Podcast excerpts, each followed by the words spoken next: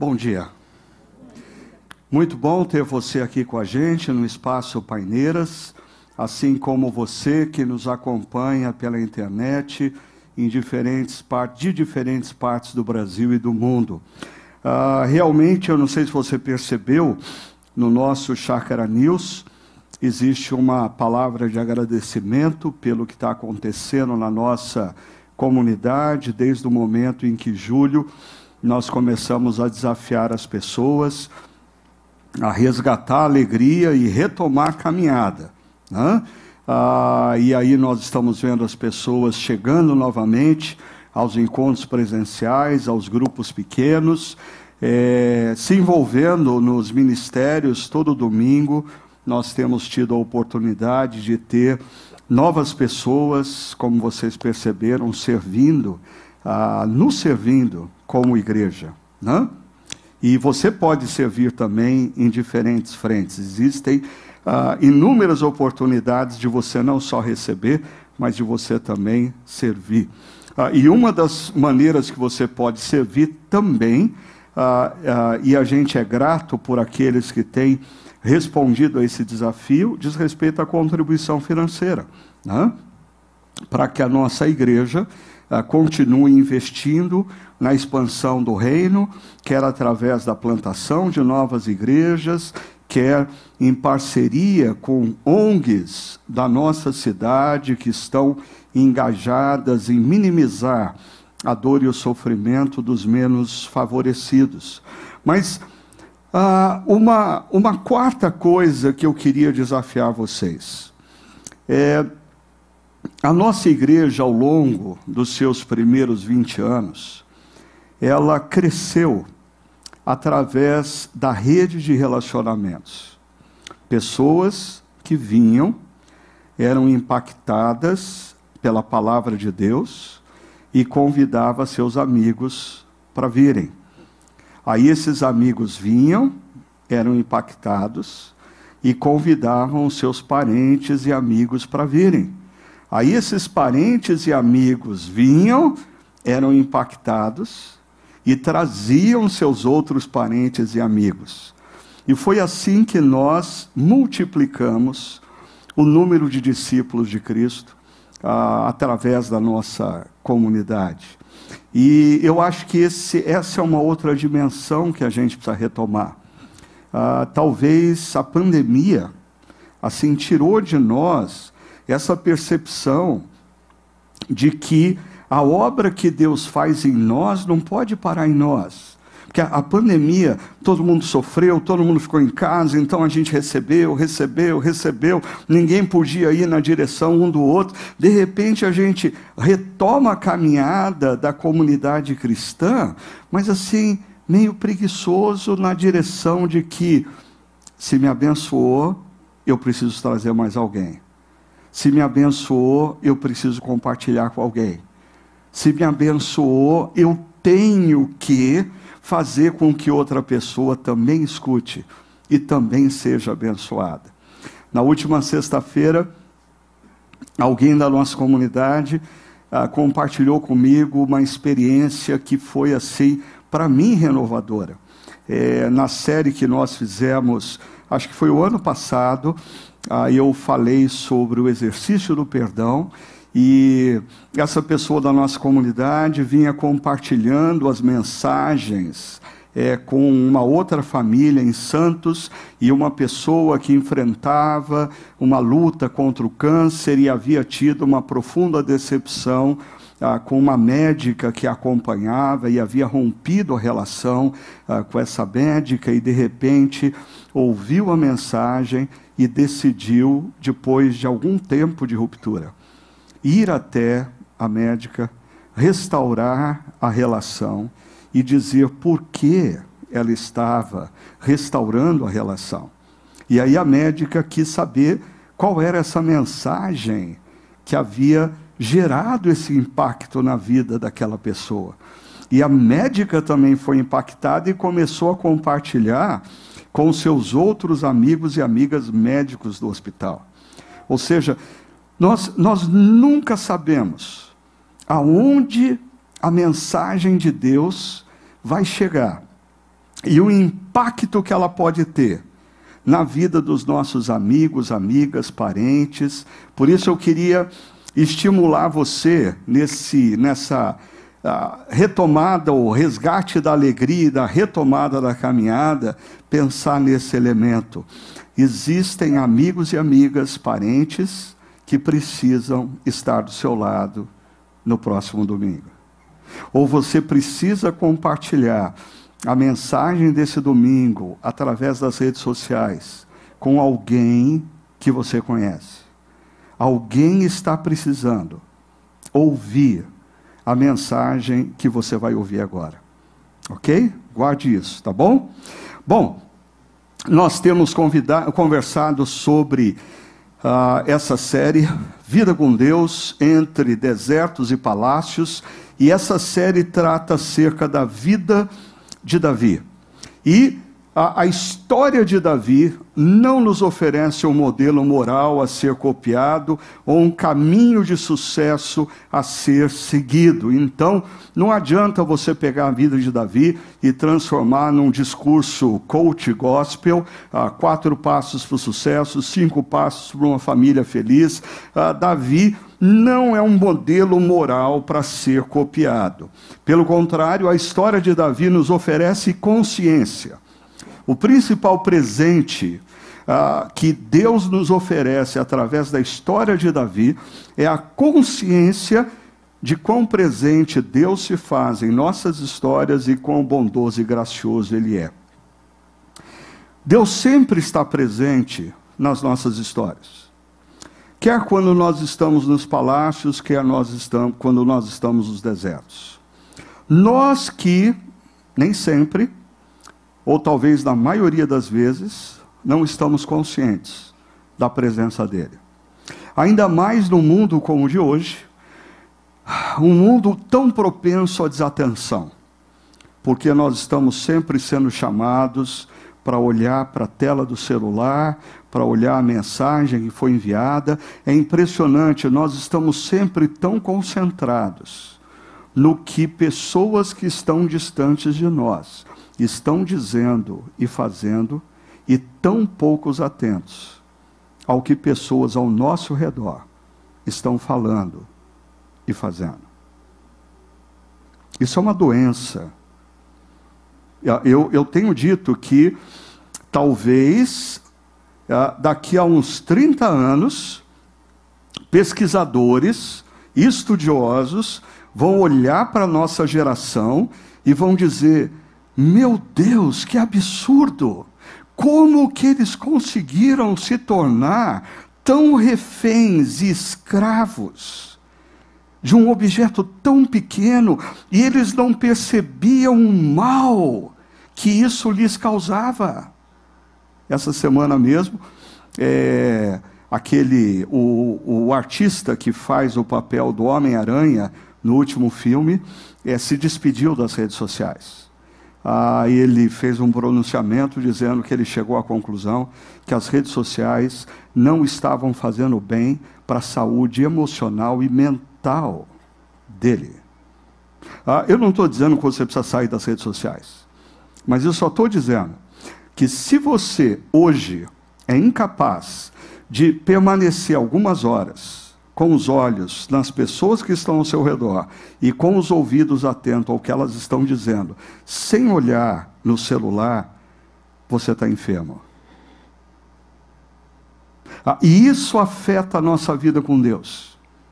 Porque se nós não conseguimos prestar atenção nas pessoas que estão ao nosso redor, nem ouvir com atenção as pessoas que estão ao nosso redor, nós não vamos conseguir perceber o mover de Deus, nem ouvir a voz de Deus. Isso é fato. Por isso, a história de Davi nos convida a três movimentos: maior sensibilidade para perceber o mover de Deus nas nossas vidas, maior confiança no caráter na bondade, na graça de Deus. Mesmo quando ele pega uma rua, um caminho que nos é estranho, confiança. E submissão. Porque Deus pode nos mostrar o caminho a ser seguido. mas nós temos que optar e nos submetemos à vontade dele. Mas a história de Davi nos mostra um aspecto tão humano e tão real da vida, que não diz que Davi nasceu assim, sensível, confiante e submisso. Nem diz que um dia Davi foi assim para todo sempre. Não. Ah, nos diz que ah, essa sensibilidade, a confiança e a submissão, ela se dá através de um processo ao longo da vida. Davi aprende a ser sensível. Davi tem que aprender a confiar. Davi tem que aprender a se submeter à voz de Deus, igualzinho a gente. Assim, a gente chega na presença de Deus hoje, talvez nós não sejamos tão sensíveis como deveríamos ser, apesar do tempo de igreja que alguns de nós possuem. Ah, talvez nós não sejamos tão confiantes ou não estejamos tão confiantes, e nem muito menos submissos ao que Deus quer para nós em termos de princípios e valores. Mas nós precisamos aprender. E hoje eu quero conversar com você sobre vida no deserto, graça, providência e orientação. Vai ser nós vamos ler algumas das primeiras histórias que Davi vive depois da sua fuga e a sua consequente entrada no deserto. E são praticamente três histórias. Mas uh, antes eu quero contar um pouquinho para vocês a minha experiência com o deserto. Porque uh, já no passado, lendo as histórias de Davi, eu assim uh, fui, fui levado a, a, a, pensar seriamente o que, que o deserto nos traz como que é a experiência no deserto. E há anos atrás, eh, eu estava no Chile, numa conferência, ah, numa das cidades mais para o norte do Chile, e aí eu estava perto do deserto do Atacama, e um amigo meu se ofereceu para me levar, e eu pedi para ele uma outra coisa. Eu agradeço a sua companhia, mas eu queria que você me presenteasse com uma coisa. Eu queria passar um dia sozinho no deserto. Eu queria ir de manhã para o deserto e ficar o dia todo no deserto.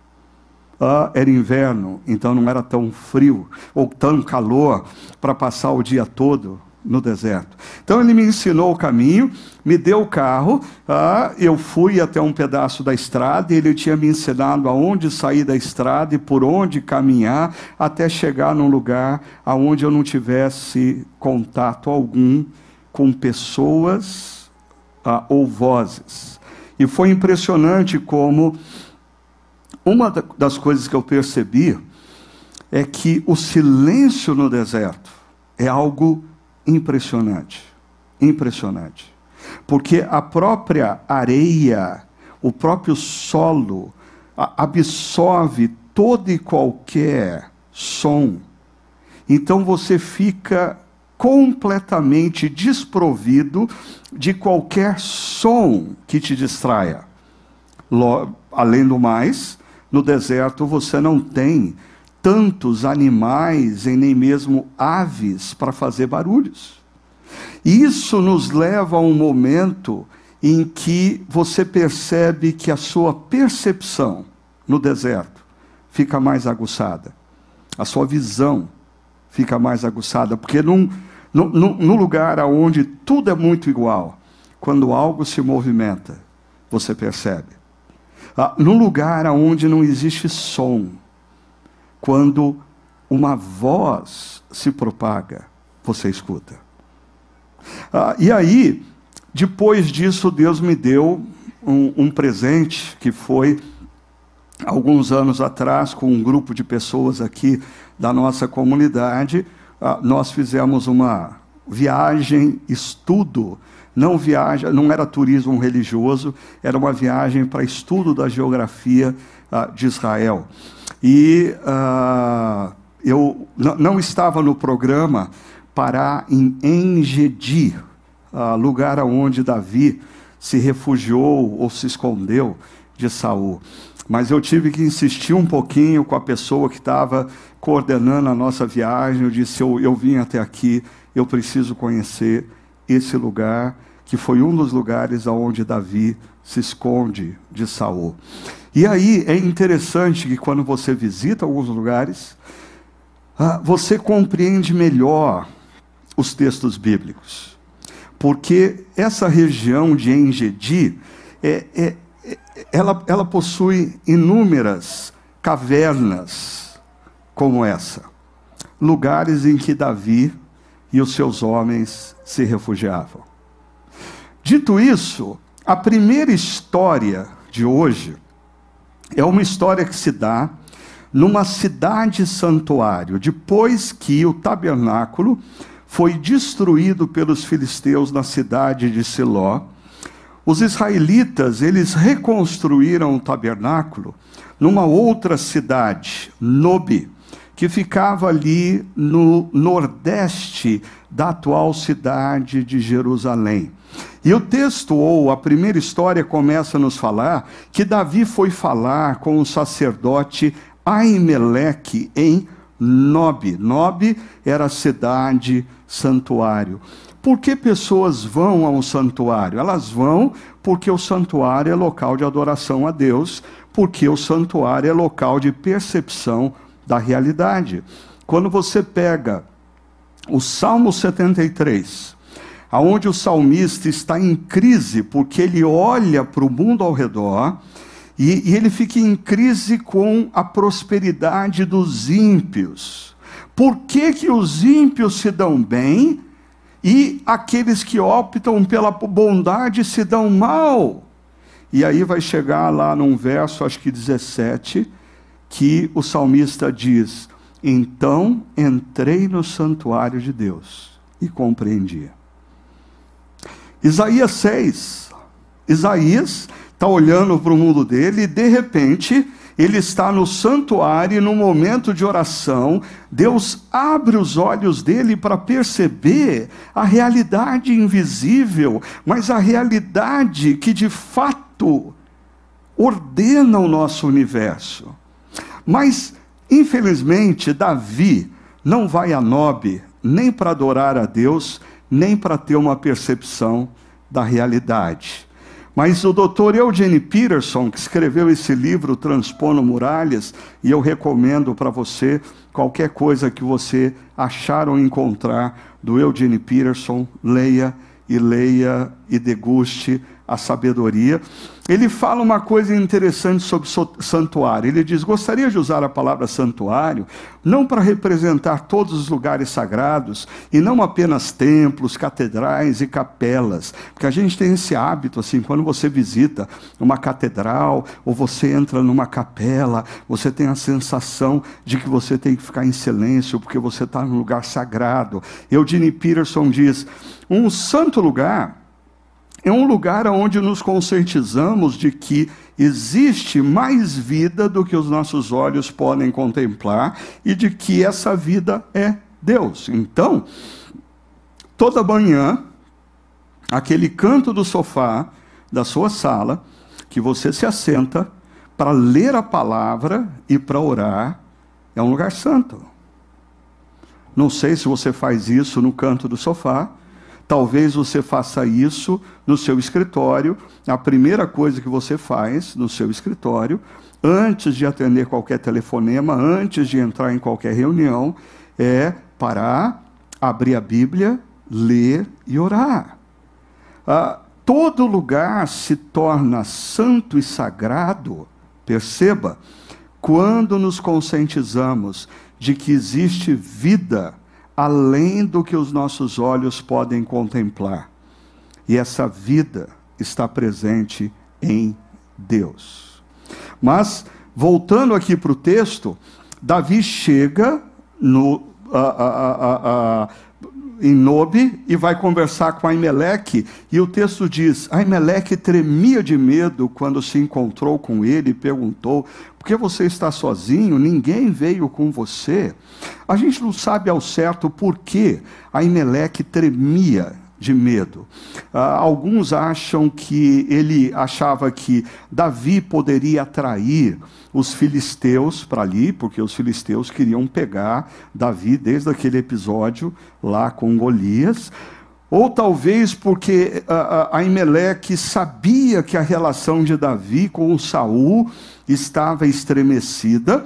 O fato é que Davi responde para Aimeleque o seguinte: o rei me encarregou de uma certa missão e me disse: ninguém deve saber coisa alguma sobre sua missão e sobre as suas instruções. Em outras palavras, nós temos aqui diante de nós uma mentira. Davi mente. Então, lembre-se, a história de Davi não é uma história contada para dizer assim: assim como Davi viveu, viva você também. Não. A história de Davi é contada para a gente perceber que, apesar dos nossos erros, dos mais grotescos aos mais simples, Deus se manifesta de forma graciosa e surpreendente. Mas por detrás da mentira de Davi existe falta de confiança.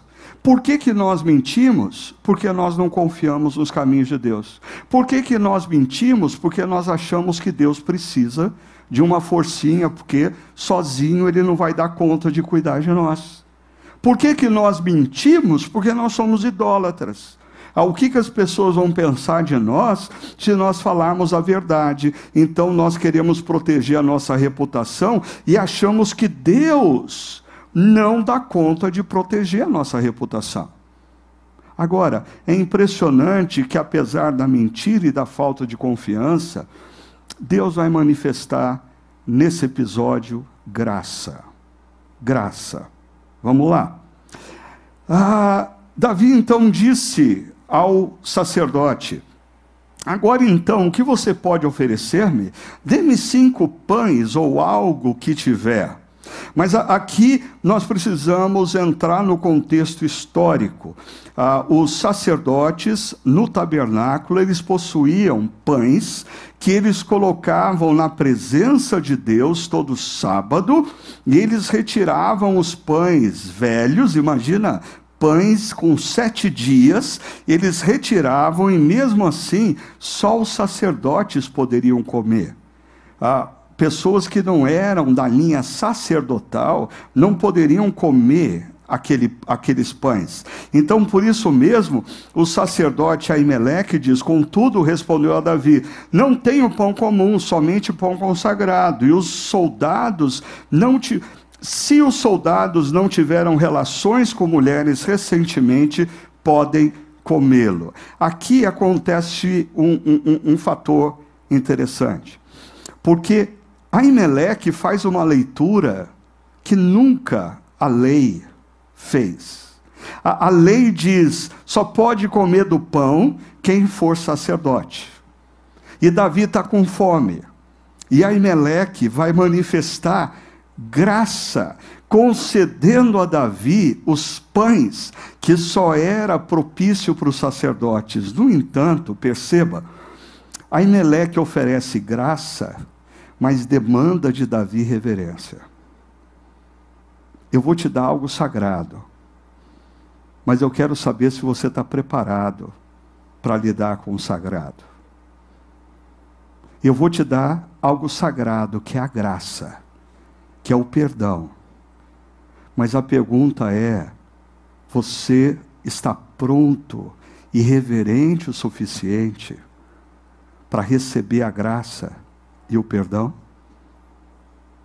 Então, uh, o sacerdote lhe deu os pães consagrados, visto que não havia outro além do pão da presença. Mas, mas lembre-se, Davi falou uma mentira. Davi não tem nem homens esperando por ele em lugar nenhum. E aí surge um personagem que daqui a pouco nós vamos entrar um pouquinho mais a fundo nele, ah, porque aconteceu que um dos servos de Saul estava ali naquele dia, ah, cumprindo seus deveres diante do Senhor. Ah, é, me chama a atenção é, essa frase, cumprindo deveres. E isso é religiosidade, mera religiosidade sem vida. Ele está ali não para adorar a Deus, ele está ali não para buscar a vontade de Deus, ele está ali cumprindo deveres. E mais, nós vamos ver que esse sujeito, apesar de religioso, ele é desprovido de graça. Ele é desprovido de graça. E o nome desse sujeito é Doeg. Guarda esse nome, já já a gente vai voltar nele. Davi então perguntou a Aimeleque: Você tem uma lança ou uma espada aqui? Ah, e aqui, aqui Davi começa a revelar a motivação do coração dele em vir para Nob. Uh, ele não tinha intenção de adorar a Deus, ele não tinha intenção de ganhar uma nova percepção da realidade, ele tinha uma intenção: uh, receber pães e mais do que isso, arma. E ele sabia o que estava ali, porque todo Israel sabia o que estava ali. E Aimeleque, ah, ah, ele, Davi mente outra vez, dizendo: Não trouxe minha espada nem qualquer outra arma, pois o rei exigiu urgência. O sacerdote Aimeleque respondeu: A espada de Golias, o filisteu que você matou, está aqui. Era uma relíquia, né? Ah, existe um museu ah, islâmico ah, em Istambul, na Turquia, que reivindica ter a espada de Golias como relíquia religiosa. Não sei, mas a espada de Golias estava lá. O filisteu que você matou. Agora, eu quero que você perceba uma coisa sutil. A espada de Golias está enrolada num pano atrás do colete sacerdotal. Você promete para mim que guarda essa história de colete sacerdotal? Porque Davi entra, talvez, na sala, no anexo, para pegar a espada. E para pegar a espada, ele precisa pegar o colete sacerdotal. E, e Davi não percebe porque nesse momento, Davi confia mais na espada do que no colete sacerdotal. E, e Davi até diz: não há outra melhor, dê-me essa espada. É interessante como um indivíduo que venceu um guerreiro treinado apenas com uma pedra e uma funda, agora precisa tanto de uma espada. Para mim, Davi está vivendo uma crise, uma crise de confiança em Deus. E ele precisa da espada, porque ele acha que ele precisa resolver os problemas dele. Ele precisa se cuidar. Deus não vai dar conta de lidar com o Saul. Deus não vai conseguir vencer o exército de Saul. Então ele precisa fazer alguma coisa. E para fazer alguma coisa, para se proteger, Davi mente e Davi faz uso da espada do inimigo filisteu ele vive uma crise de consciência. Mas é interessante, voltando aqui ao doutor Eugene Peterson, eu fiz questão de colocar a frase dele aqui, porque a aplicação que ele faz do texto, se eu fizesse, a maioria dos meus amigos pastores aqui iam dizer que eu estava forçando a barra com o texto, então, qualquer coisa, briguem com o doutor Eugene Peterson, né? escritor do Message.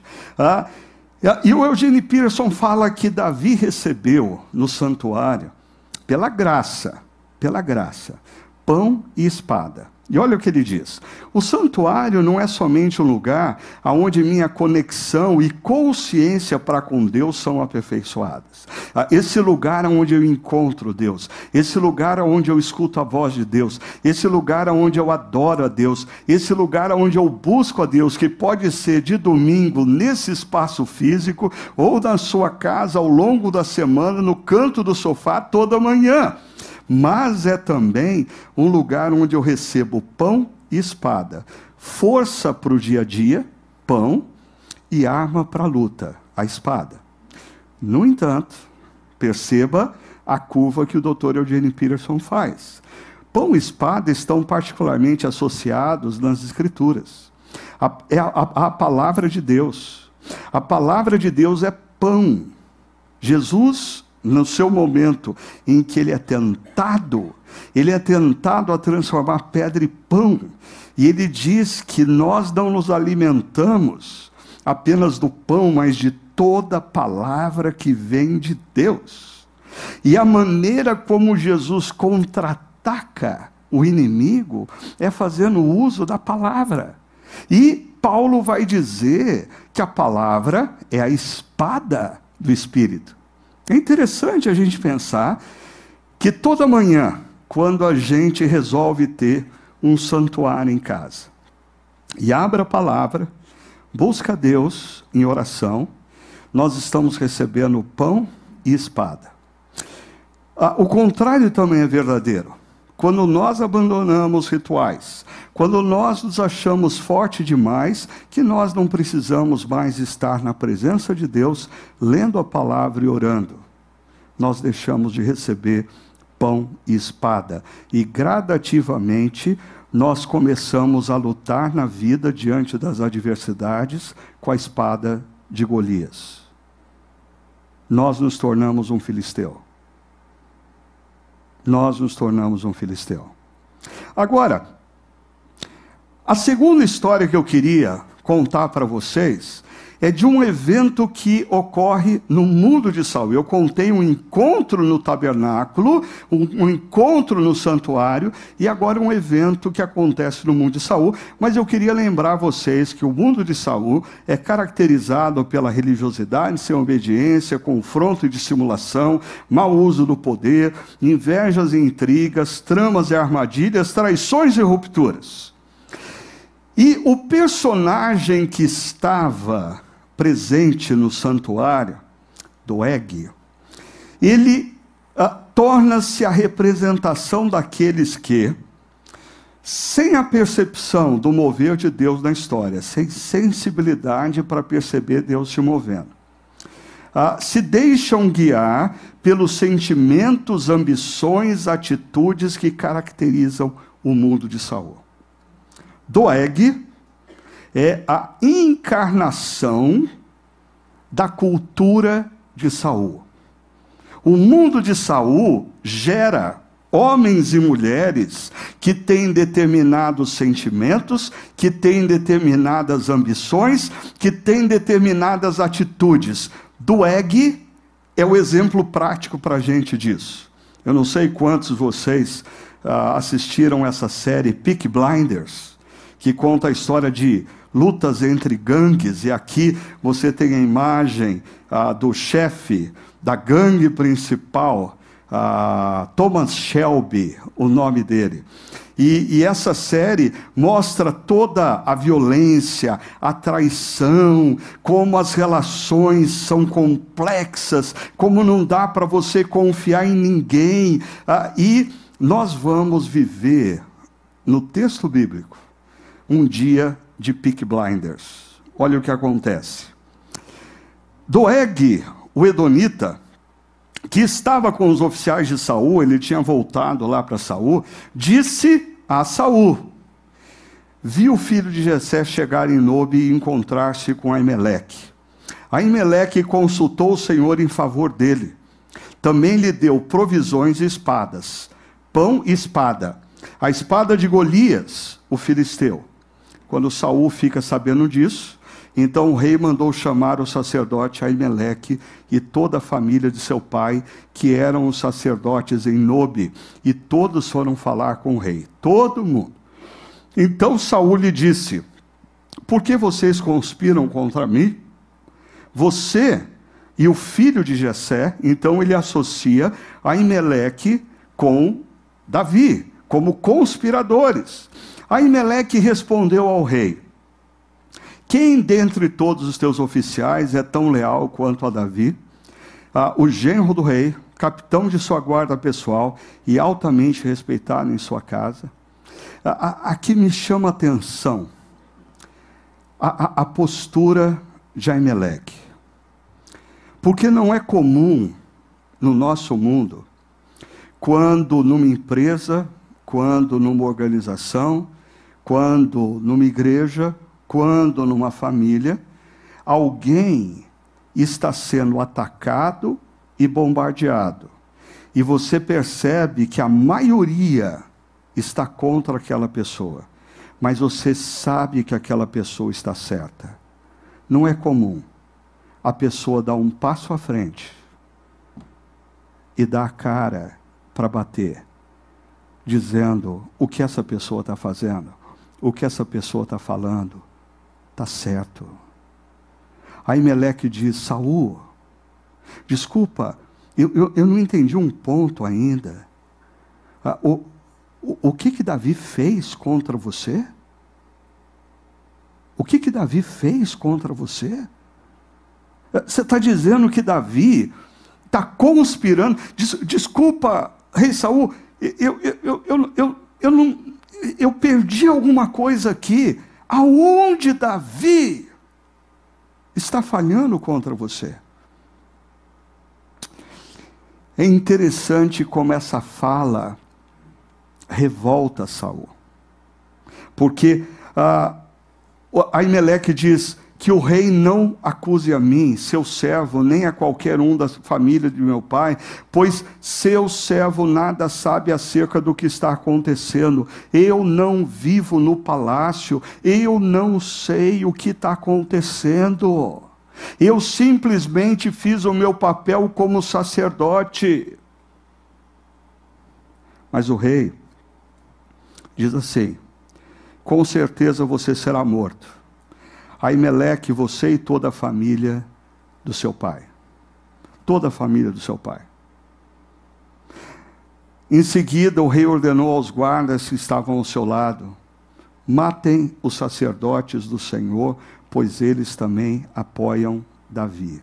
Você percebe como tudo isso começou com o sentimento de ciúmes.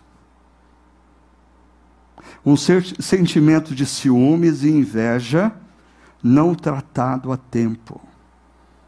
E cresce, e ganha proporções, e transcende a relação de Saul e Davi e mais gente está, está agora sendo ferida por causa daquele sentimento que começou no coração de Saul um dia. Cuidado. Cuidado com os sentimentos. Cuidado com sentimentos como mágoa, sentimentos como inveja, sentimentos como ciúmes. Ah, se você não os dissipa a tempo, eles são como câncer que tomam conta da sua vida e te transformam num monstro, como Saul. Agora, aqui tem uma coisa interessante, porque ele ordena aos guardas, contudo, os oficiais do rei recusaram erguer as mãos para matar os sacerdotes do Senhor. E é interessante no livro de 1 e 2 Samuel, ah, existe essa ênfase de cuidado não levante a sua mão contra alguém que Deus ungiu para uma determinada função. Até mesmo Davi, quando tem a oportunidade de matar Saul, vai fazer igualzinho esses guardas. Não, eu não vou levantar minha mão contra alguém que Deus um dia separou para cumprir. É, ele, ele é imperfeito, ele está errando, ele está tomando direcionamentos errados, mas quem sou eu para levantar a mão contra esse ou aquele? E os guardas se recusam. Mas atenção, aí surge Doeg. Então o rei ordenou a Doeg: mate os sacerdotes. Tirem as crianças da sala agora, por favor. E ele os matou. E naquele dia matou 85 homens que vestiam túnica de linho. 85 homens que trabalhavam no serviço do Senhor. Esse é Doeg. Essa é a representação. Isso é o que o mundo de Saul faz com uma pessoa Isso é o que o mundo de Saul transforma um homem em uma mulher que, como diz Paulo em Romanos 12, não se renova na mente a partir da vontade de Deus, mas se deixa levar pelos valores, pelos sentimentos, pelos comportamentos da cultura. Além disso, aproveitando que as crianças saíram da sala, Saul matou, mandou matar os habitantes de Nobe, a cidade dos sacerdotes. Ele matou homens e mulheres que não serviam no templo. Ele matou crianças, ele matou recém-nascidos, bois, jumentos e ovelhas. Ele transformou a cidade de Note numa cidade fantasma.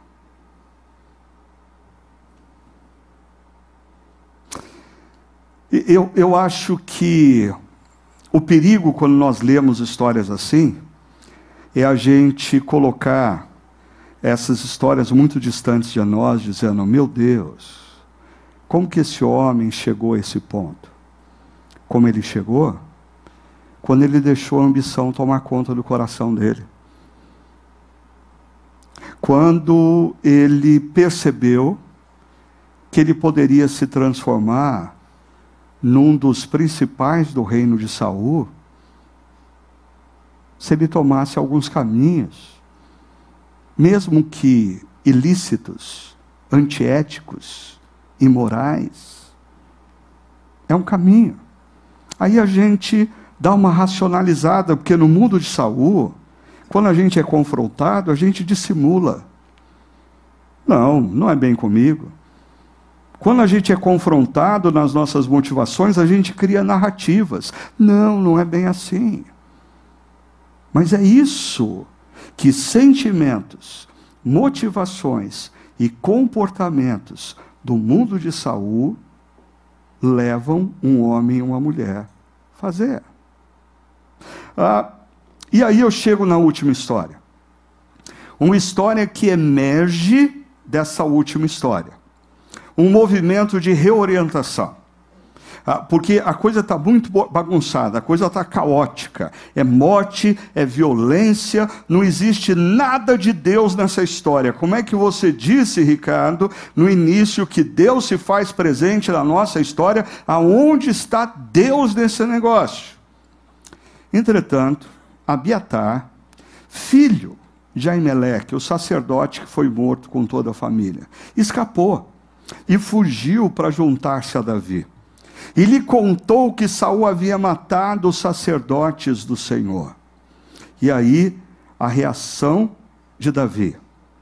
Davi disse a Abiatar: Naquele dia, quando o Edonita Doeg estava ali, eu sabia que ele não deixaria de levar a informação a Saul. Olha o que Davi vai falar. Eu, eu sou o responsável pela morte de toda a família do seu pai. Eu. Autocrítica.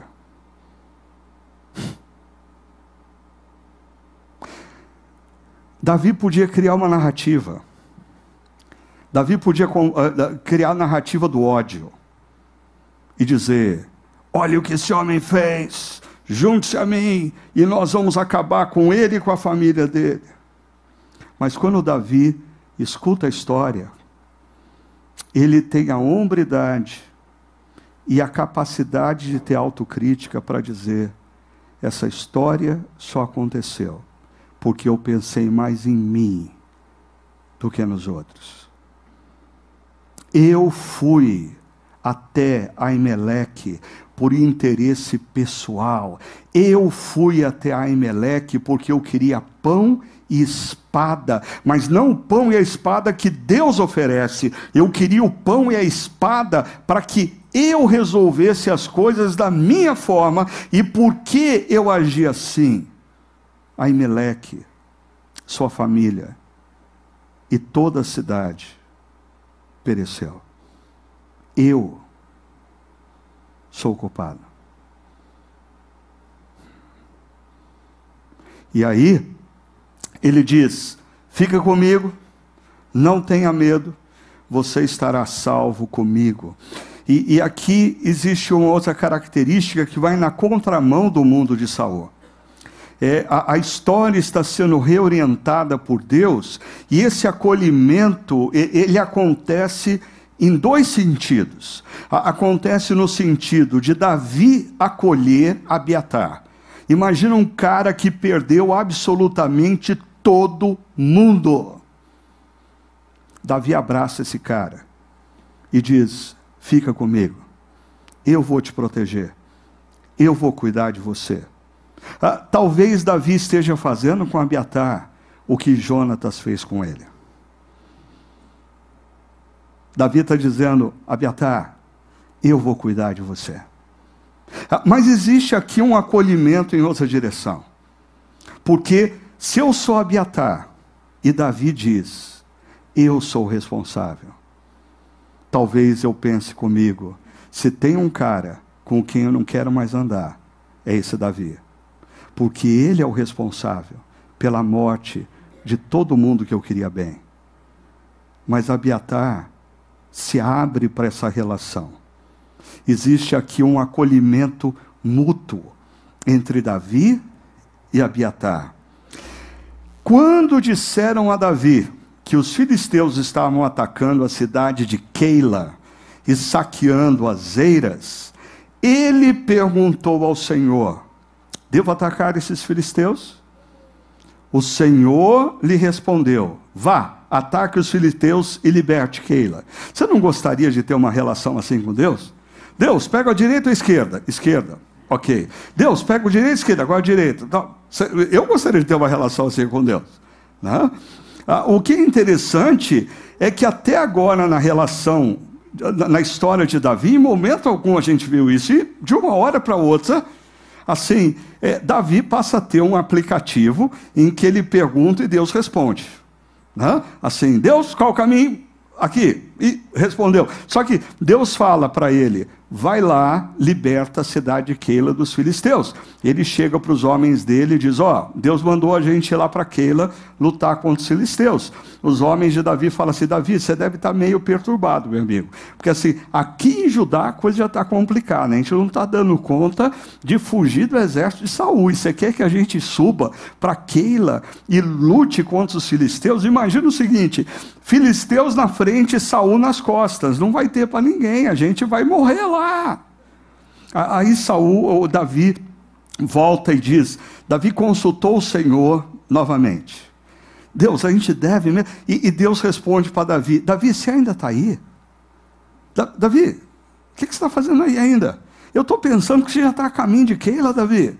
Levanta-se, disse o Senhor, vá à cidade de Keila, pois estou entregando os filisteus em suas mãos. E aí o resultado de seguir a orientação de Deus, de, Davi e seus homens foram a Keila, combateram os filisteus e se apoderaram de seus rebanhos, impondo-lhes grande derrota e libertando o povo daquela cidade. E quem é o herói daquela cidade? Quem é o herói daquela cidade? Davi. Mas de onde vem esse negócio de Davi pergunta e Deus responde. O verso 6 nos explica. Ora, Abiatar, filho de Aimeleque, tinha levado o colete sacerdotal.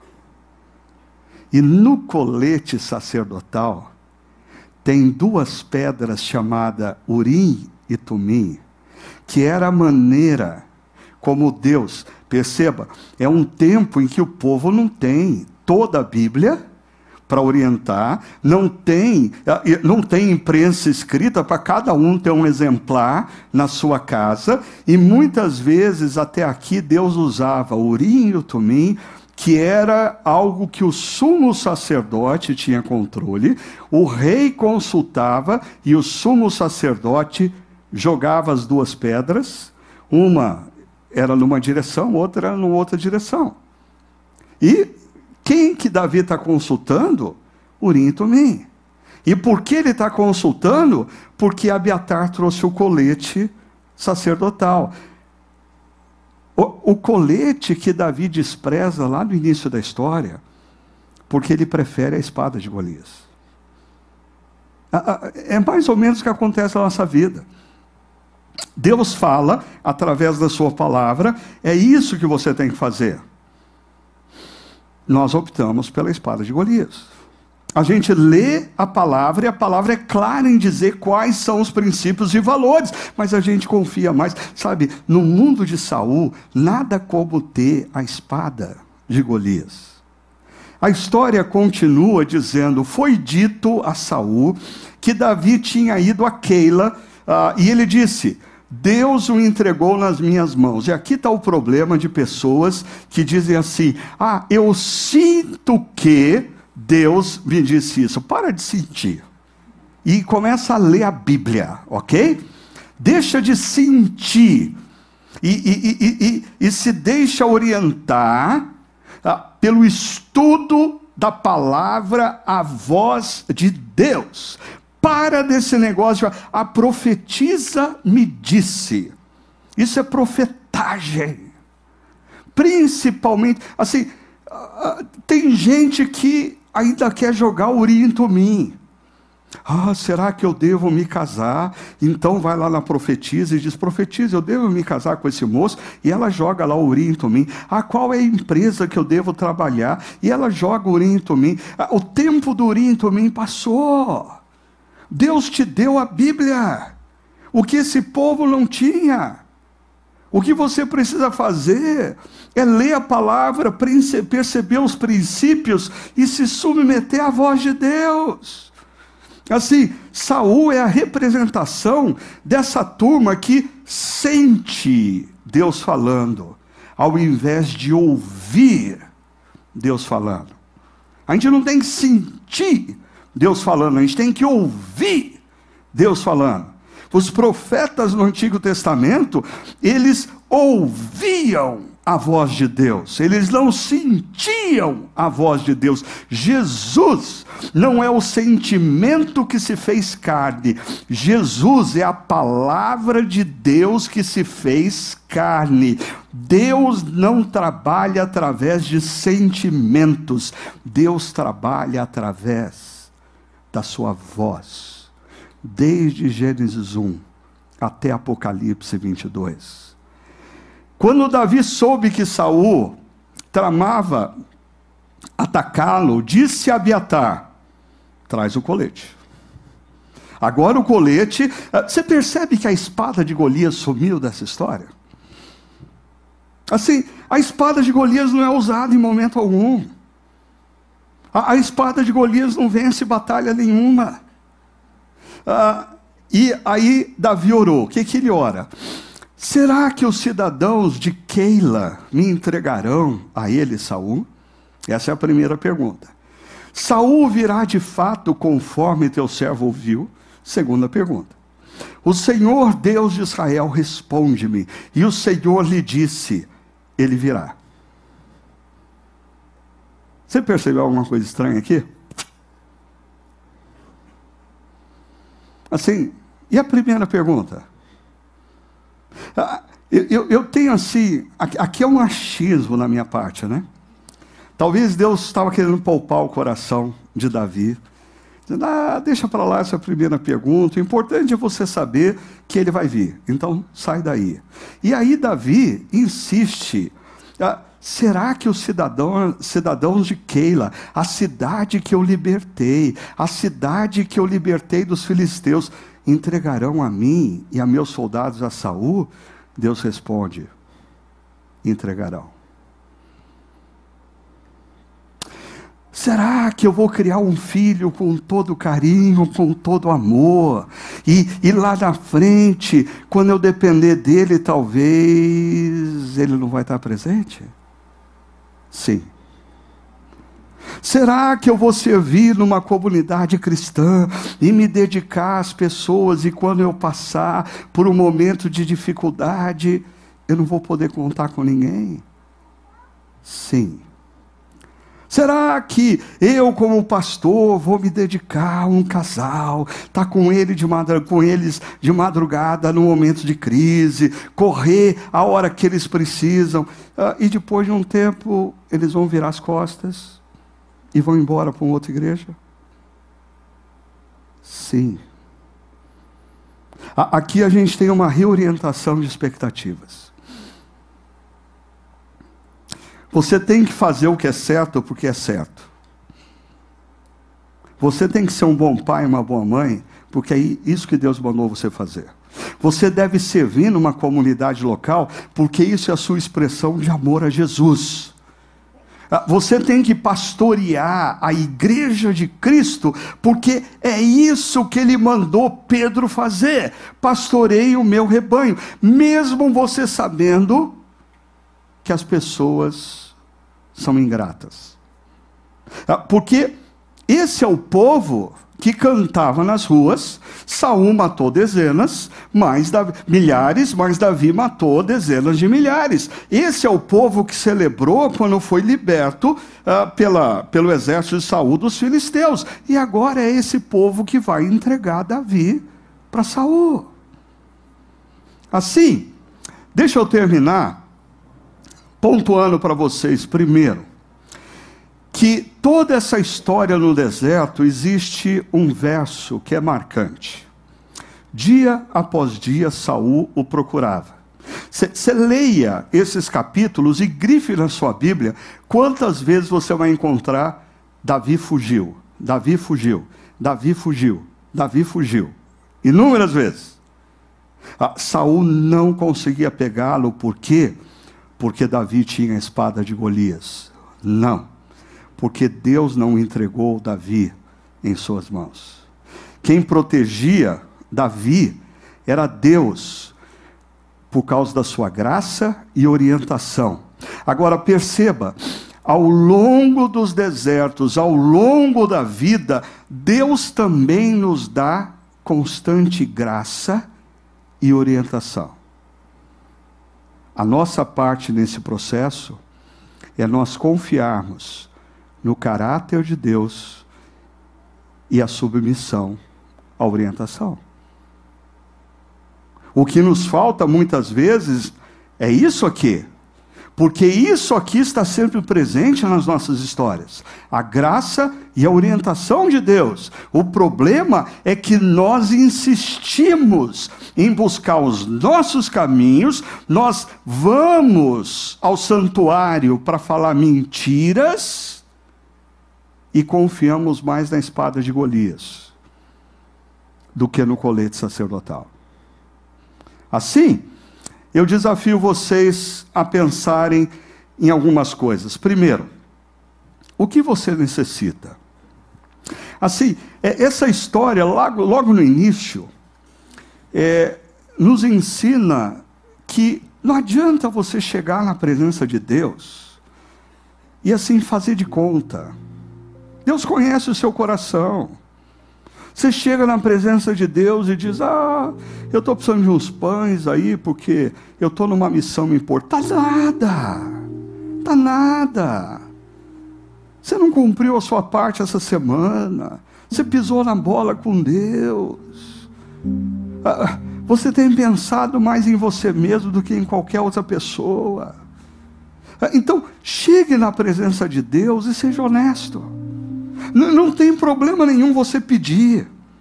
Não tem problema nenhum você pedir. Mas assim, para com essa relação com Deus, achando que, que a gente engana Deus como engana as pessoas. Senhor meu Deus, eu estou na tua presença, disposto a fazer a tua vontade, Deus bem. Tá nada. Tá nada na sua vida financeira, na sua vida sexual, na sua vida familiar, ah, no seu dia. Não está você não está seguindo a orientação de Deus. Então, chega com transparência, chega com honestidade. Ainda, proteja e cuide do seu coração, porque o que essa história me ensina é que Davi estava no deserto, mas o deserto não estava em Davi. Por quê? Veja só, a, a, Davi opta pela autocrítica ao invés da racionalização. Esse negócio aconteceu. E a responsabilidade é minha. Eu errei. Ah, isso protege o coração. Outra coisa, o acolhimento ao invés da vingança. Porque Davi podia falar para Abiatar: vamos nos unir e vamos trucidar Saul e toda a turma dele. Em momento algum você escuta Davi com esse discurso. Cuide do seu coração. Proteja o seu coração. Porque se você não o fizer, você vai se tornar um doeg. E por fim, redirecione a sua confiança. E hoje o desafio é tira sua confiança da espada de Golias e coloca sua confiança na palavra que vem de Deus. Tira sua confiança na espada de Golias, símbolo da cultura rebelde, violenta, agressiva do mundo de Saul. E coloca sua confiança no que Deus diz. No que Deus diz. Confiar em Deus é obedecê-lo. Confiar em Deus é reconhecer que está segurando a espada de Davi, de Golias, abrir mão dela e dizer: Eu vou confiar na sabedoria de Deus eu vou confiar no Senhor. Eu, eu, eu vou descansar no que Deus tem para minha vida.